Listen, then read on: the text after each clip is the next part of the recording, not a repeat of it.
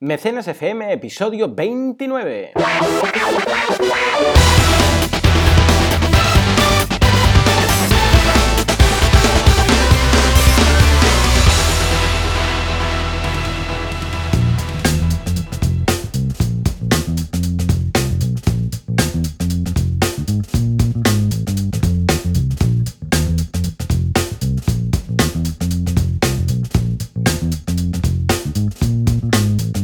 Días a todos. Estamos una semana más en Mecenas FM, el podcast sobre crowdfunding que traemos cada semana. Joan Boluda, consultor de marketing online, y yo, Valentía Concha, experto en crowdfunding. Estamos con una semana cargadita de noticias y traemos también esa media docena de campañas que cada semana descubrimos juntos. ¿Qué tal, Joan? ¿Cómo vamos? Muy buenos días, pues bien, bien, curándome ya de un resfriado que he pillado esta semana, que prácticamente el podcast casi que no podía grabarlo, con voz de Darth Vader comiendo magdalenas, pero bueno, aparte de eso, aparte de eso, bien, bien, uh, ya, ya, acabando la semana, cerrando la semana y eh, deseando ya que llegue este fin de semana para reposar un poco y empezar el lunes con uh, energía a tope. La verdad es que tienes toda la razón que ha empezado el 2015 con mucho movimiento en todos los sectores, sin el crowdfunding no es una excepción y lo veremos. Y esa energía para recuperarte este fin de semana, la verdad, es importante. Es importante porque estamos afrontando un principio de año muy movidito. Y en ese sentido, eh, os queríamos traer como cada semana noticias destacables y traemos una muy, muy nacional. Eh, es el nuevo periódico de Pedro J. que eh, ya sabéis que hace poquito eh, se sabía la noticia de que había sido eh, despedido de su antiguo medio que él dirigió durante muchísimos años uh -huh. y ahora tiene un nuevo proyecto y este proyecto ha decidido financiarlo por crowdfunding. El proyecto se llama El Español y es un diario y lo primero que ha hecho ha sido empezar su aventura con un blog, evidentemente, y haciendo una campaña de financiación colectiva. Uh -huh. La verdad de eh, lo que nos pueda o nos pueda gustar la línea editorial de este futuro diario, lo que está claro es que ha sido una buena campaña en algunos aspectos y una campaña extraña, y ahora matizaré lo de extraña, en otros aspectos. Aspectos positivos. El vídeo de campaña realmente es bueno, hay que decirlo. Eh, sale evidentemente Pedro J hablando, es un vídeo eh, muy directo, eh, de medio plano, él te explica qué quiere hacer, la historia del proyecto y por qué quiere tirarlo adelante. Y sobre todo una cosa muy importante, dice que él no necesita el dinero para fundar el diario, pero que sí que quiere que la gente colabore y participe y sea inversor en la misma medida que lo son todos los que están fundando este diario. Con lo cual es una manera de co-crear algo y de que las personas que son evidentemente potenciales lectores puedan formar parte de este medio desde el principio. Muy interesante este concepto porque yo siempre digo que el crowdfunding es mucho más crowd que funding y esto lo demuestra, ¿no? Cuanto más comunitario es el crowdfunding, eh, mejor funciona. Y esto al final es una creación colectiva. ¿Y por qué digo que tiene cosas extrañas? Y matizo lo de extrañas. Uh -huh. Porque es poco transparente, digámoslo así. Es una campaña que no tiene barra de progreso, que no tiene right. inversión online, porque tú cuando inviertes no sube el marcador en el momento, porque no hay marcador, entre otras cosas. Pero right. aún así ya están diciendo que va a ser el récord de crowdfunding español, porque en 24 horas, dicen ellos a través de su Twitter, han tenido 357 accionistas que han invertido 222.700 euros. No lo pongo en duda, puede ser que sea así, sí, sí, pero sí. lo que está claro es que si yo me pongo a invertir, invierto la cantidad que yo quiera, 500, 400 euros, en ese momento no va a haber ningún marcador que suba, ni va a haber ningún marcador de accionistas que suba. Es decir, tendré que estar creyéndome lo que ellos publican en Twitter. Claro. Y eso es un fallo, porque el crowdfunding es transparente por naturaleza. Entonces yo siempre digo que hay plataformas que son formularios de contactos online, que eso... Vale, no se puede considerar una plataforma de crowdfunding. Yeah, sí. Porque una plataforma de crowdfunding es o inversión o precompra online, a través de la red, totalmente, ¿no? Pero en cualquier caso, una noticia destacable. Celebro, evidentemente, que haya un caso más de crowdfunding mediático eh, e interesante a nivel español, porque eso siempre nos ayuda a todos a cada vez ser más los que empezamos a hacer financiación colectiva y eh, potenciar el concepto. Así que, bueno, una noticia interesante. Sí, sí, muy interesante, muy opaco también todo, eh, porque claro, es lo que dices tú. Pero bueno, claro, como acto de fe decir, bueno, pues nos creeremos. Lo que pasa también este mensaje de tengo el dinero, pero quiero qué tal.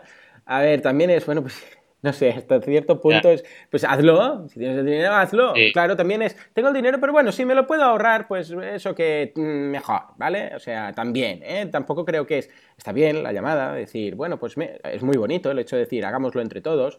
Y tal, pero, pero vamos, que también es un poco, veo un poco ahí de, bueno, pero si también en lugar de poner que dice que quieren recaudar, no sé si 12 millones o algo así para ponerlo en, en marcha, ah, ya, si se puede ahorrar 12 millones de euros, pues también no está mal, no le vas a decir. Totalmente, totalmente, Joan. Lo único que dice una cosa, que también es un argumento de peso, que cuanto más dinero tengan, más van a aguantar la presión, ¿no? Porque ya sabemos cuál es el posicionamiento de Pedro J y un poco aboga a eso, ¿no? De decir, oye, cuanto más eh, capitalización tengamos en, esta, en este medio, más vamos a poder aguantar las presiones que vamos a tener, que nos van a llover de todas partes, porque seremos un diario pues crítico. Sí, es eh, curioso, porque esto lo vería más quizás un tipo de, movimiento estilo Podemos y todo esto, que no alguien, porque normalmente es al revés, el, que ya tiene el dinero, el que está sentado en el poder o el que ya tiene una comunidad, ahora, bueno, no es que esté sentado en el poder Pedro J, pero me refiero ya tiene su, su comunidad y podría hacer un poco lo que le diera la gana,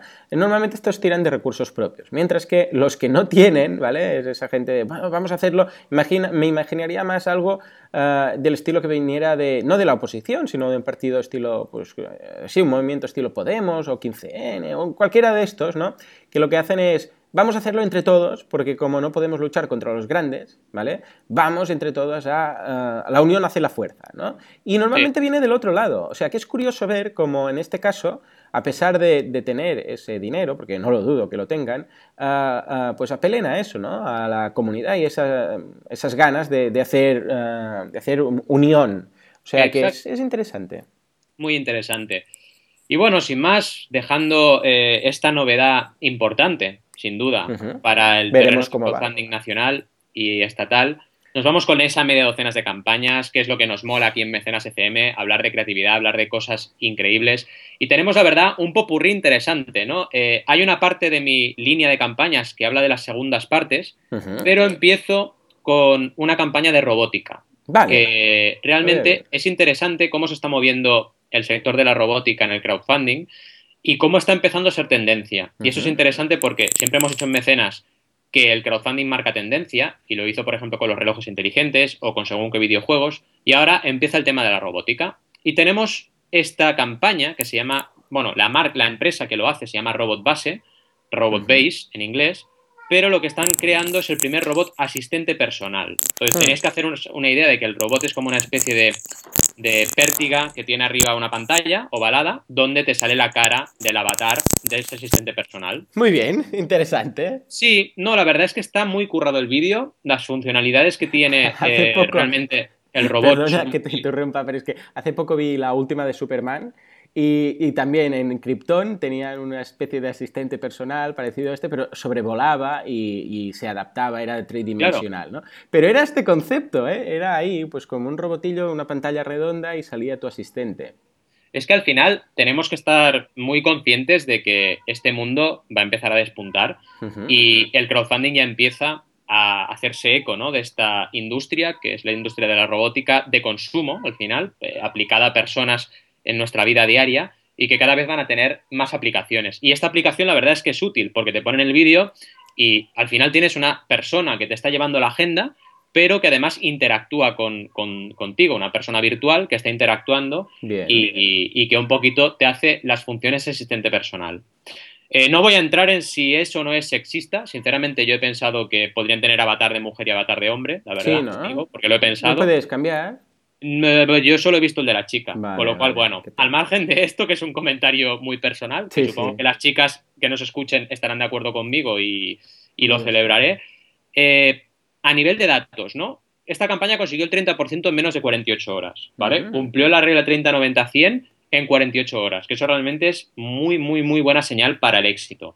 Y a partir de ahí, y contando que en 48 horas tuvo el apoyo de 26 mecenas, pero con una aportación promedio de 624 dólares. Pensar que el robot este vale 995 dólares, es decir, es un robot de un precio relativamente caro.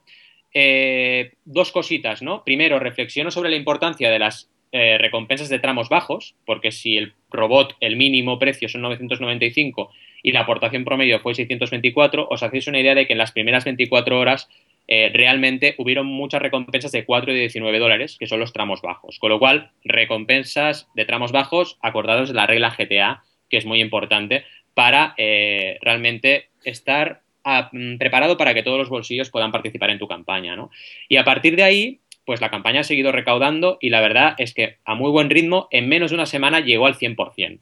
Un 100% relativamente rápido y ya sabéis que cuando un 100% es rápido, eso que significa que la campaña va a seguir recaudando. Realmente ya llevan 49.750 dólares. De hecho, dejarme que lo mire porque lo estuve mirando eh, preparando el mecenas y es posible que ya lleven más. Así que voy a actualizaros. Y tanto si llevan más, llevan 82.000. Con lo cual casi han doblado en 24 horas la cifra. Y esto es muy, muy, muy eh, testimonial de lo que siempre llamamos en Mecenas FM la regla del poder del 100, ¿vale? Recordaros las 20 reglas de oro, pues la regla del poder del 100 funciona. Y la mejor prueba es la que os acabo de mostrar. En 24 horas, desde que estaba preparando el programa hasta lo que estoy diciendo ahora mismo, la campaña ha doblado su recaudación y va a seguir, seguro que va a seguir, ¿no? Eh, cuando os descarguéis el podcast, seguro que está mucho más allá. Con lo cual, eh, recordaros de esto. 30% rápido y 100% rápido. Son dos eh, ejes para que la campaña funcione bien. Muy bien, muy bien. Me gusta el, producto, lo veo como ese inicio de asistentes personales que quizás en un futuro, pues poco a poco lo iremos viendo cómo va mejorando, mejorando, lo hará más pequeño, más plano, más personal y tal. Pero bueno, lo veo como, una, como un, bueno, un inicio muy interesante. Y la campaña, como comentas tú, eh, bien hecha y vamos, tiene toda la pinta que llegará lejos. Seguro que sí. Y bueno, ¿qué nos traes? Tengo ganas de que me expliques cuál es tu sí, Pues mira, ah, no sé cómo me llegó, no sé si me llegó por newsletter. ¿Estaba en el newsletter? ¿Está? Eh, quizás por newsletter. Eh, esta campaña, ah, una de las eh, campañas que comentaba en el newsletter, o quizás la vi porque alguien me la mandó, fue The Level, ¿vale? Eh, ellos lo llaman Deck Design to Set You in Motion. Básicamente es una especie de, imaginaros que es una especie de monopatín sin, ruedas, ¿vale? Y no sirve para irte moviendo por, la calle o por donde sea, sino que eh, gracias a que es un poco curvo, ¿vale? En lugar de ser plano como un monopatín, pero es la misma idea, eh, hace, bueno, es, es curvo. Entonces tú te colocas encima y dices, y vale, y ahora cuando estoy encima de esto, ¿para qué me sirve? Pues básicamente te sirve para, si eres un fan como en mi caso, yo soy súper fan, de hecho estoy esperando que me llegue el siguiente en casa de los standing desk, ¿vale? Un standing desk básicamente es una, una, mesa de despacho, pero que en lugar de ir con silla son más altas y trabajas de pie. ¿Vale? Yo soy muy fan de esto, ¿vale? Yo lo recomiendo, otro día quizás ya podemos hablar de esto, pero lo recomiendo muchísimo. Pues eh, el caso es que esto es perfecto, porque en lugar de estar de pie normal, con los pies en el suelo, estás sobre esta pequeña plataforma que te obliga, al ser curva, a irte moviendo, es decir, a ir uh, buscando ese equilibrio, ¿vale? Pues derecha, izquierda, uh, para, para, bueno, para mantenerte activo, ¿vale? Eh, bueno, los beneficios del standing desk, ya digo, no los vamos a hacer, no los vamos a explicar aquí ahora, pero son muchos. Y esto lo lleva un paso más allá, ¿vale? Básicamente lo que hace es que puedes estar trabajando, porque la idea es estar trabajando en la oficina o si quieres, pues incluso en lugar de estar trabajando, si quieres estar en casa, en lugar de estar sentado en el sofá, pues estás ahí mirando la tele, pero de pie, ¿vale? Pero bueno, yo lo veo muy, muy aplicable sobre todo en oficinas ah, y han creado esto, ¿vale? Eh, querían, eh, pedían, o su objetivo estaba en 40.000 dólares, ya, lleva, ya llevan 81.000, o sea, han duplicado, y aún les queda 42 días. Supongo que la campaña sería de 50 días, con lo que ya vemos que un 203% en tan poco tiempo es un señor éxito. Y básicamente, eh, en cuanto a la campaña, decir que muy bien, el gráfico, la renderización, el vídeo del producto está súper bien, las fotos son fotos, como lo diría, situacionales, ¿vale? Las cuales ves eh, cómo, la gente lo podría usar en una oficina, en su casa, etcétera, etcétera. La idea es básicamente ver en qué ocasiones encajaría eso y después también te comenta pues todos los beneficios, ¿no? Un 15% más de incremento en en eh, palpitaciones del corazón, ejercicio, las, lo que quemas de calorías, etc. Bien, eh, las recompensas están también muy, son muy típicas, un euro para decir muchas gracias, y etc. Y también tendrás acceso a cierta, ciertos eh, contenidos en su página web, con lo que al menos no es solo las gracias. Después, a partir de ahí, hay una de 10 euros. Son súper mínimas. Yo es que realmente no entiendo por qué las colocan. Mira, la de un dólar está a cuatro, eh, personas. La de 10 dólares, que es un vídeo, acceso a un vídeo, 9 y la de 25, 4 personas, ¿vale? Que es también más información y extras y tal. La de 40 euros parece que es, bueno, dices, ya tiene un poco más, que es el tema de la camiseta, una vez más tangible, 12. Pero 12, estamos hablando de una campaña de 80.000 euros, ¿vale? En, en 8 días. Y estos son 12 solo.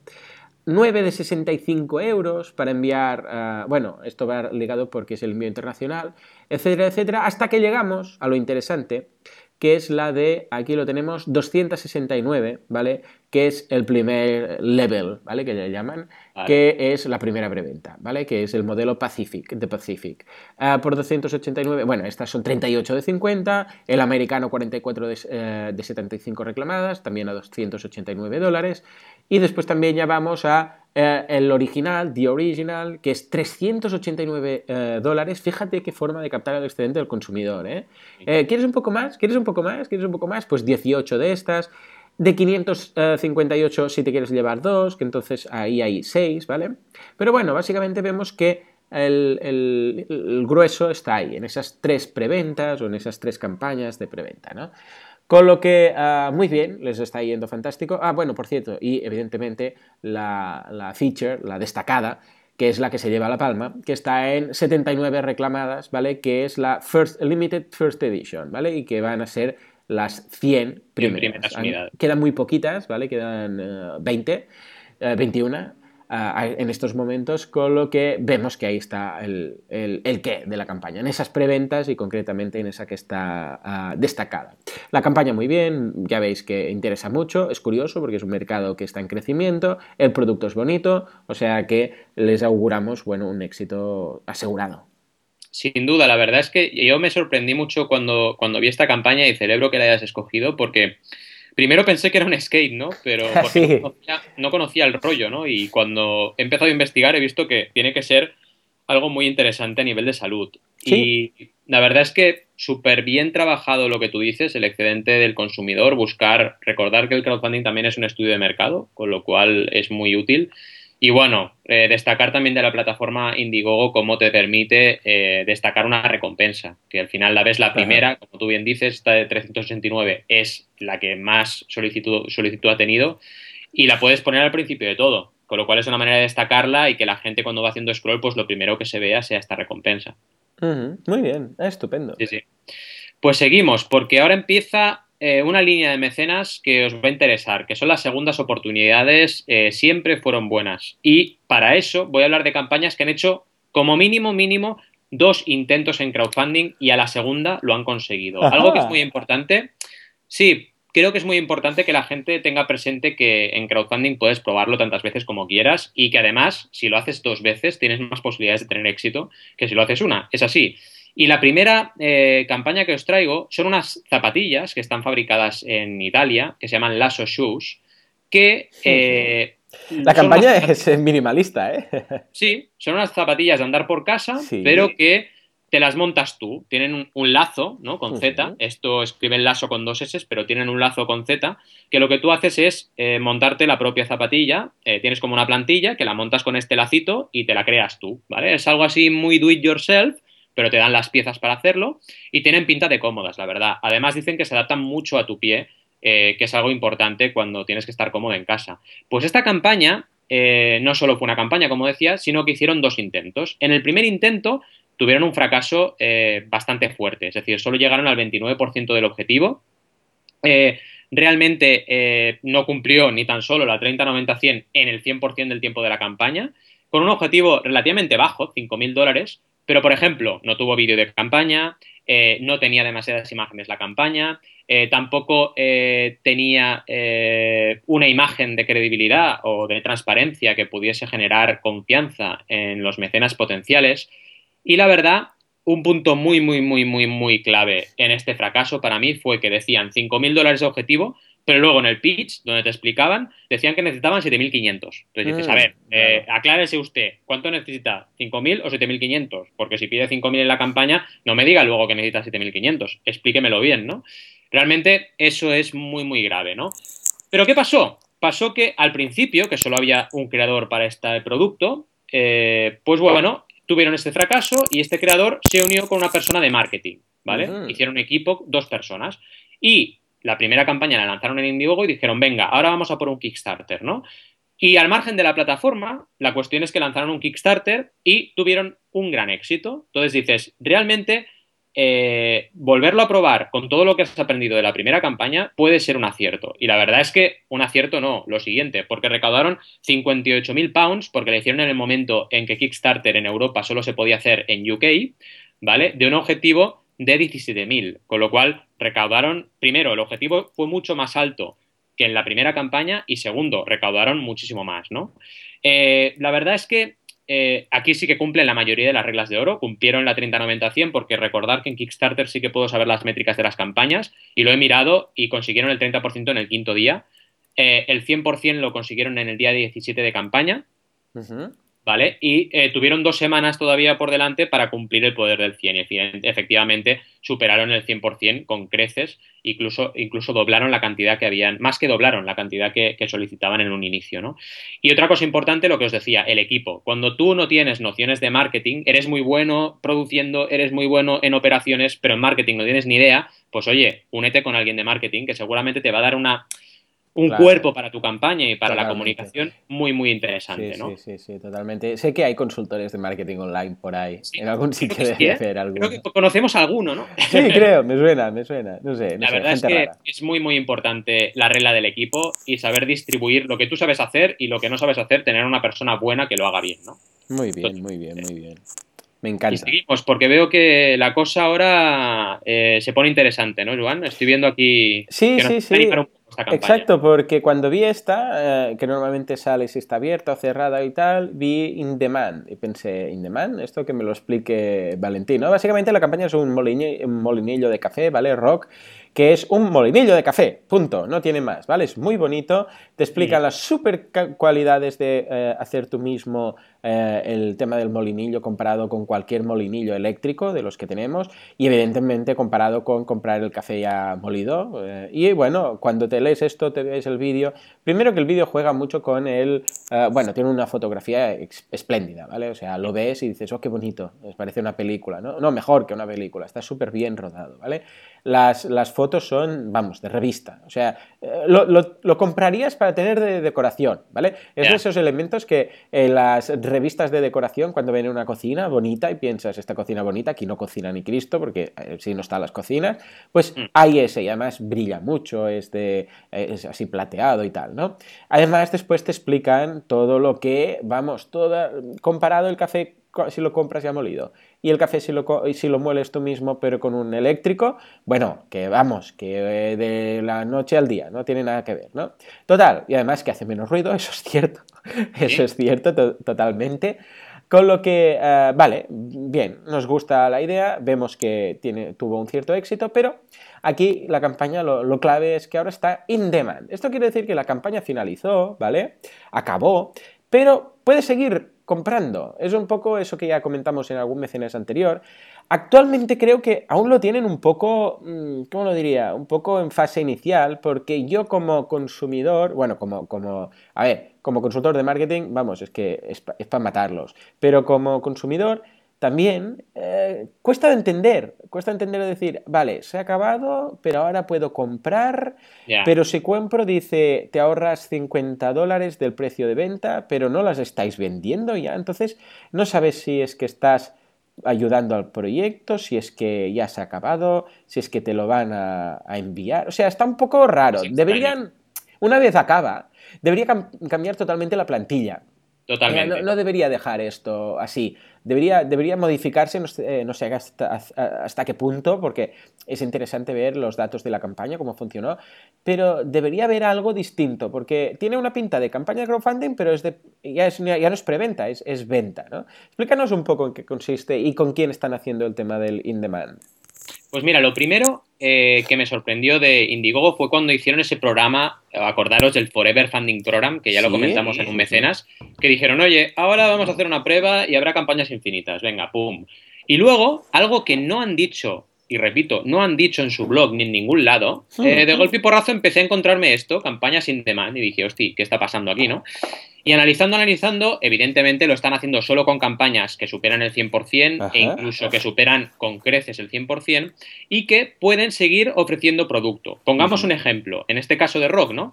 Dicen, oye, lanzo la campaña de rock, llego al 200-300% y la entregas en mayo. Pues oye, ¿por qué no sigo con esta opción in demand comunicando la campaña que la gente siga pudiéndome pedir eh, rocks y como los voy a entregar en mayo, pues oye, voy a producir los que, los que llegue a producir, ¿no?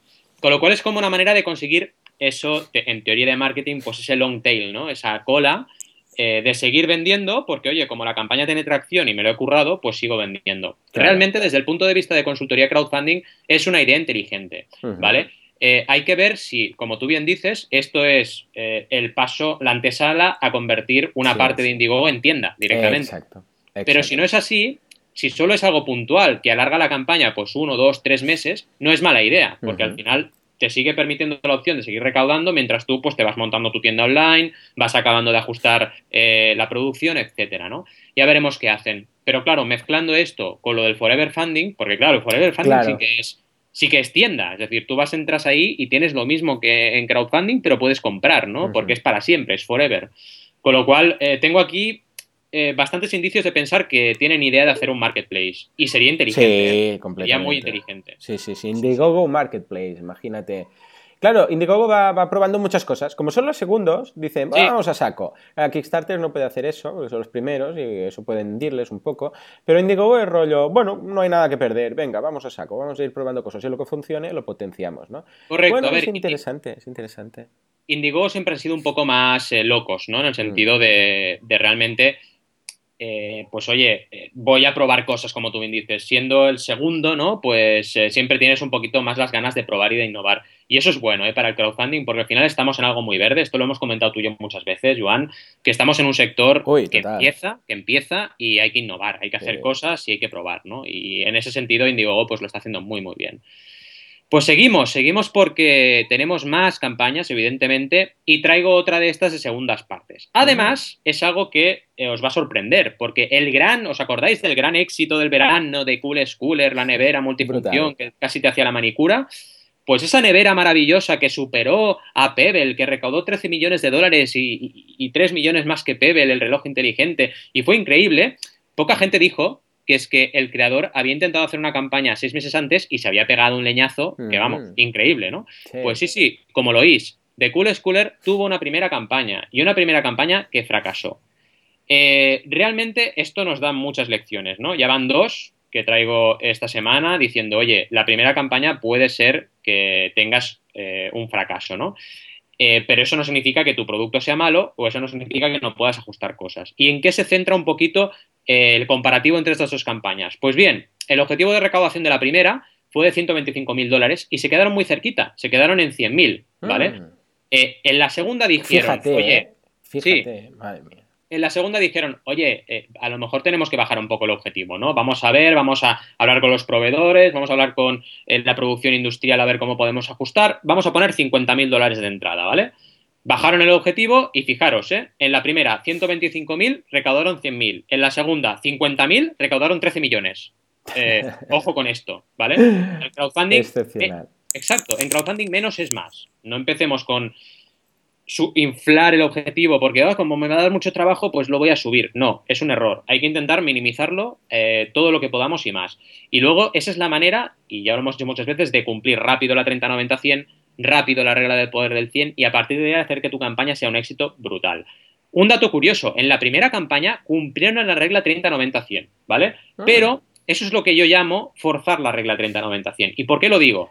Porque si tú te miras las métricas de la campaña, el primer día recaudaron una locura y el segundo recaudaron un 10% de lo que habían recaudado el primer día. O sea, se pegaron un batacazo en recaudación el segundo, tercer y cuarto día, increíble. Entonces dices, ojo, esto me huele a mí a que dijeron voy a poner la pasta yo, ¿vale? Y así voy a ver qué pasa. Eso es un error. Cuando se habla de cumplir la regla 30-90-100 preparando el terreno antes de empezar la campaña, significa que tú tienes que hacer una pre-campaña, que tienes que hablar con la gente que pueda estar interesada en ese producto y decirle, oye, tal día, tal hora empieza mi campaña, entra aquí y aporta. Y te, lo tienes que currar a nivel comercial mucho, para que realmente ese 30% se consiga por personas reales. Porque si no lo haces así, eh, estamos en el escenario de forzar la regla 30-90-100, ¿no? Entonces, bueno, interesante, quería traeros esto eh, para comparar un poco el éxito y el fracaso y también hacer mención a la regla de la U, porque es muy importante en el caso de la gran, el gran éxito de Cooler Coolest, como al final recaudaron el último día, de hecho, las últimas 24 horas, fue el día que más recaudó la campaña. O sea, siguieron esforzándose hasta el último día y el último día tuvieron una recaudación increíble, ¿no? Con lo Yo creo que es la regla de la U porque cuando lo consigues haces, ¡uh! Sí, justo, justo lo hemos conseguido. Y además es, es, alucinante lo que consiguieron ese último día, ¿no? Entonces, eh, la U se dice porque, sobre todo porque las recaudaciones más grandes en una campaña se producen al principio y al final, ¿no? Pero en esta campaña es alucinante lo que consiguieron el último día de campaña, ¿no? Con lo cual eh, hay que seguir trabajando hasta el último día, sin ningún tipo de duda. Totalmente, totalmente. Y bueno, ¿cuál es la última campaña? Tengo pues ya ganas de que nos es expliques. Un producto de esos de teletienda, otra vez, que tanto me gustan, que es, es que es la leche. Ah, a ver, bueno, ya hay muchos productos geek de estos, ¿vale? Eh, y hay todo tipo de inventos de USB, eh, USBs, ¿vale? Pues atención, porque en este caso es un espejo, ¿vale? Un espejito de estos que llevan las chicas en el bolso. Bueno, las chicas ya creo que no llevan espejitos, pero bueno, las, mujeres en el bolso, si es que llevan, porque hoy en día ya no sé eh, si aún se hace. Pero el espejito típico, ¿vale? Ah, que se solía llevar en el bolso. Recargador de USB, o sea, es un USB recargador espejito. O sea, mm. mira lo que han ido a mezclar, ¿eh? casi nada. El espejito típico, por si te, quieres ver la cara o maquillarte, lo que haga falta, que a la vez es cargador USB. Es para mujeres geek. O sea, es, oh. es genial. O sea, es bonito, redondito, está muy, muy conseguido, ah, etcétera, etcétera. Y además puedes recargar tu iPhone. ¿Por qué no? O sea, es un está lleno de GIFs animados en los que se ve, vamos, como lo regalan. Si regalas un estuchito así y dentro no hay un anillo, no sé hasta qué punto va a ser, porque hay un GIF animado que parece que le esté regalando una joya y le está regalando un espejito. Pero bueno, también hay algunos que están colgados de algunos eh, árboles de Navidad, etcétera, etcétera. Han aprovechado, ¿vale? El tema de la campaña navideña y todo eso, ¿no? Pero básicamente dice, a ver, hay mujeres que tienen en el bolso un cargador de iPhone, porque muchas tienen iPhone y hay algunas que también tienen espejito pues vamos a hacer dos en uno, ¿no? Fácil, simple. Y dirías, bueno, quizás hay un cierto nicho. Bueno, 77 mil dólares de nicho, ¿vale? Eh, una vez más, a ver, esto es Estados Unidos, ¿vale? No vale aplicarlo en España. ¿Y por qué digo eso? Básicamente porque aquí hay muchas campañas que estamos analizando en Estados Unidos que sacan 70, 80, 90, 100 mil euros, que aquí nos comeríamos los mocos, ¿vale? Y es así. Esto es así. ¿Por qué? Pues puramente por un dato estadístico de números absolutos de habitantes. ¿Vale? Aquí somos unos 40 y pico millones y ahí son unos 400 millones. ¿Vale? O sea, si son 10 veces más, pues 10 veces más de recaudación, a ver, proporcionalmente, más o menos, ¿eh? Pero, claro, en el momento, aquí no podemos luchar con recompensas muy bajas si el objetivo es alto, ¿vale? Tenemos que, eh, estilo, pues como vimos el caso de las impresoras, ¿vale? Sí, sí, se consiguen 50.000 euros, pero ojo, ¿a cuánto iba la impresora? ¿Unos 2.000 euros? ¿2.000 y pico? No me acuerdo, la de la que vimos, la de, ¿cuál era? ¿Scalactite? ¿Scalactite? Sí, sí, sí, eran casi 2.000 dólares. Eh, no, vas a conseguir eso a base de recompensas de 20 eh, dólares eh, o 20 euros aquí, en España, ¿vale? Entonces, claro, ojo, porque cuando creamos una campaña tenemos que tener en cuenta eso. Nuestro mercado es un mercado, no veas lo de la tortilla, de, lo de la ensalada de patatas en Estados Unidos y, digas, mire qué fácil, sino que piense que hay mucha gente o sea, son una población muy grande. Cuando dices hola y te escuchan 400 millones de personas, no es lo mismo que te escuchen 40 millones, ¿vale? Entonces, en este caso, es un mercado nicho, pero ojo, aquí quizás, y en el mejor de los casos, igual en lugar de, eh, yo qué sé, pues 70.000 o 77.000 hubieran hecho, sido, vamos, no una décima, vamos, si esta campaña se saca solo en España y saca 7.000 euros, eres la persona más afortunada del mundo, ¿vale? Pues totalmente de acuerdo. Eso o sea, que es clave. Aparte, justo has dado, has dado un poco la media, ¿no? Fijaros que aquí la media de recaudación está entre 4.000 y 5.000 euros. En Estados Unidos, Kickstarter está ya rozando los 20.000 dólares de promedio. De promedio. Imagínate, los 20.000. Lo que tú dices, igual que aquí, si tienes una buena consultoría como la que ofrecemos en Mecenas, te puedes animar a lanzar una campaña de 10.000, del doble del promedio, y te puede salir bien, pues allí hacen lo mismo allí su promedio son 17-20, pues se atreven a sacar 50.000 cuando la campaña está muy bien. ¿no? exacto, clave. Pero no es fácil hacer una campaña de 50.000 aquí en España, para nada. Para nada, para nada. Esta campaña, bueno, está bien, no, no mata tampoco, es una campaña muy normal ah, y la preventa empieza, bueno, la featured, la destacada, empieza, son 79 dólares, ¿vale? Pero vamos, que yo no la veo aquí, ya os digo, ¿eh? Si ahí en Estados Unidos son un... ¿A cuánto estaba? ¿70 y pico la media de donación? No, entre 17.000 y... No, no, la, ah, la, media, la media por donación sí, 70 y pico. Unas 70 y pico, ¿no? y aquí unos 30 y algo. Pues, eh, sería la mitad un 10% de la mitad. O sea, si realmente una campaña así, aquí, saca unos 3.000 euros, ¿vale? Porque serían, en lugar de 77.000, sería más o menos un 10%, serían los 7.000, y por aportación media sería la mitad de eso, con lo que más o menos, más o menos, si consigues más de 3.000 euros, vamos, te das con, un, con una piedra, los eh, con un canto una piedra, ¿eh? Porque realmente está clarísimo que aquí mm, tenemos que calcular todo eso. Ah, una cosilla última antes de, concluir el programa es que tenemos una. Uh, Lucas nos ha mandado un correo, se ha puesto en contacto con nosotros y eh, dice lo siguiente: Hace unas semanas que empecé a escuchar tus, eh, vuestros podcasts, la verdad es que me resultan muy interesantes. Después de escuchar unos cuantos audios, veo que existe una serie de factores comunes en una campaña exitosa: vídeos, presentación, GIFs animados, etc. Ha hecho los deberes, Lucas. ¿eh? Entonces, la consulta es: ¿Cuánto cuesta preparar una campaña de crowdfunding exitosa o con posibilidades de éxito? ¿Mm? Valentí, tú eres el experto en crowdfunding. Aquí uh, Lucas nos habla un poco de, uh, ya no solo del, coste de un asesor de crowdfunding, que también lo tenemos que considerar, sino de, bueno, un vídeo, unas cuatro cosillas, las fotos, más o menos, todo esto, uh, y evidentemente dependerá de cada caso, pero mm, más o menos, ¿qué tendríamos que tener en, en mente o qué presupuesto deberíamos poder tener? Pues lo primero que le diría a Lucas, bueno, primero que le vamos a contestar también por correo dándole algunos enlaces interesantes para que se prepare su campaña. Y lo segundo, ese cuánto cuesta, voy a responderlo por dos líneas, ¿no? La primera es, como tú bien dices, cuánto cuesta económicamente y la segunda, cuánto cuesta a nivel de tiempo, ¿vale? Porque son dos factores importantes a tener en cuenta. El tiempo, yo como mínimo siempre digo que tardas un mes en preparar una buena eh, campaña a nivel de diseño, ¿vale? Luego tienes que contar... Sí, entre un mes y un mes y medio. ¿Por qué digo entre un mes y un mes y medio? Porque luego tienes que contar con la precampaña, lo que os explicaba justo en este programa de calentar un poco la olla, ¿no? Y eso como mínimo son dos semanitas que tienes que trabajar. A lo mejor un acto presencial, explicar el proyecto para el estreno, e ir preparando los primeros mecenas para conseguir cumplir esa regla 30-90-100, etc.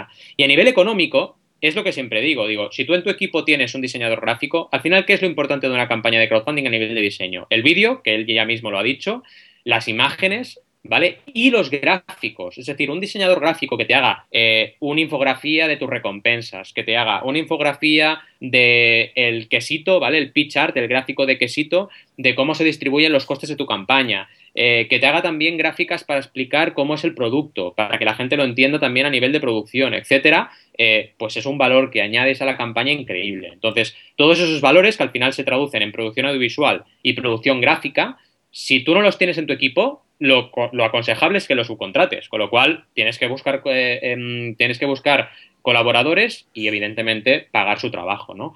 Y luego está la parte de consultoría, que ya sabéis, eh, por mecenas y también consultando las webs tanto de, Joan como la mía, pues lo que te puede salir eh, contratar un, producto de consultoría en crowdfunding y de consultoría en marketing, porque a veces también es interesante complementar las dos. al final, si quieres hacer una buena campaña, podemos estar hablando de unos 700 euros para prepararla y tener un poco eh, músculo, ¿vale? A nivel de todos estos recursos. Yo siempre digo una cosa, que si tú quieres y puedes hacerte tú eh, la producción audiovisual o la producción gráfica de tu campaña, lo hagas, ¿vale? Pero hay que distinguir, cada caso es un mundo, ¿vale? Y en cada caso se tiene que valorar. Yo tengo muy claro eh, cuánto vale mi trabajo, pero siempre intento que mis clientes minimicen los costes a la, máxima potencia, ¿no? Luego está también el concepto de comunicar esa campaña, ¿vale? Que aquí entramos en otra. Es decir, hay un coste de tiempo indudable, porque tú como creador tienes que estar distribuyendo notas de prensa, comunicando en redes sociales, etcétera, pero si tienes un pequeño presupuesto para también poder eh, salir en algunos medios de pago o pagarte una mini campaña de Google AdWords, pues la verdad es que es interesante también tenerlo presente. Con lo cual, para resumir un poco, a nivel de coste de tiempo, estamos hablando de preparación mínima un mes, mes y medio, y a nivel de coste económico, pues podemos estar hablando entre un minimísimo de 300-350 euros y un máximo aconsejable de 750, 800 euros, ¿vale? Depende un poco de cada campaña. Eh, ¿Crees que es apropiado eso incluirlo dentro del eh, objetivo, de los costes del objetivo, o lo debería pagar aparte del propio creador? ¿O se, hay, muchas campañas, hay muchas campañas que lo incluyen y yo creo que no está nada mal incluirlo. Ahora, lo que también digo, yo defiendo mucho... Eh, el trabajo de los profesionales independientes y sí que animo también a los, oyentes de mecenas, pues que si pueden adelantar una parte de ese presupuesto para que todas las personas que dedican horas a la campaña pues puedan eh, rentabilizar esas horas, aunque sean una parte, pues es importante. Pero, como tú bien dices, luego puedes recuperar eh, ese, ese trabajo, esas horas que han dedicado eh, los profesionales con una parte de la recaudación de la campaña. Y puedes hacerlo y si lo explicas es totalmente lícito. Correcto, de, hecho no deja de ser un paso más necesario a tomar y pagarlo para llevar a cabo el, proyecto. Correcto, y es coherente, ¿no? Porque al final dices, yo soy un emprendedor que estoy haciendo crowdfunding, lo que decíamos con el español al principio del mecenas, ¿no? Si tienes el dinero para hacerlo, bueno, vale, está bien lo de la colaboración, pero, pero, pero hazlo, ¿no? Entonces, eh, realmente el crowdfunding también eh, sirve para hacer frente a una necesidad financiera. Entonces es totalmente lógico decir, oye, yo adelanto una parte, pero luego necesito recuperarlo porque quiero invertirlo en mi proyecto, no por otra cosa. Exacto. Muy bien, muy bien, muy interesante. Espero que, Lucas, ya como dice Valentín, también te contestaremos por correo con algunos enlaces y espero que haya sido una respuesta óptima para lo que buscabas. Totalmente. Bueno, seguimos eh, en Mecenas FM la semana que viene. Eh, ya sabéis que podéis escribirnos como ha hecho Lucas para preguntarnos cualquier duda que tengáis y también, evidentemente, para preparar vuestras campañas. Estaremos encantados de ayudaros tanto Joan en la parte de marketing online como yo en la parte de crowdfunding. Y nos vemos la semana que viene eh, con un poquito más de marcha, con esa media docenas de campaña y las actualidades de la semana. Muchísimas gracias por estar ahí y nos vemos la semana que viene. Adiós.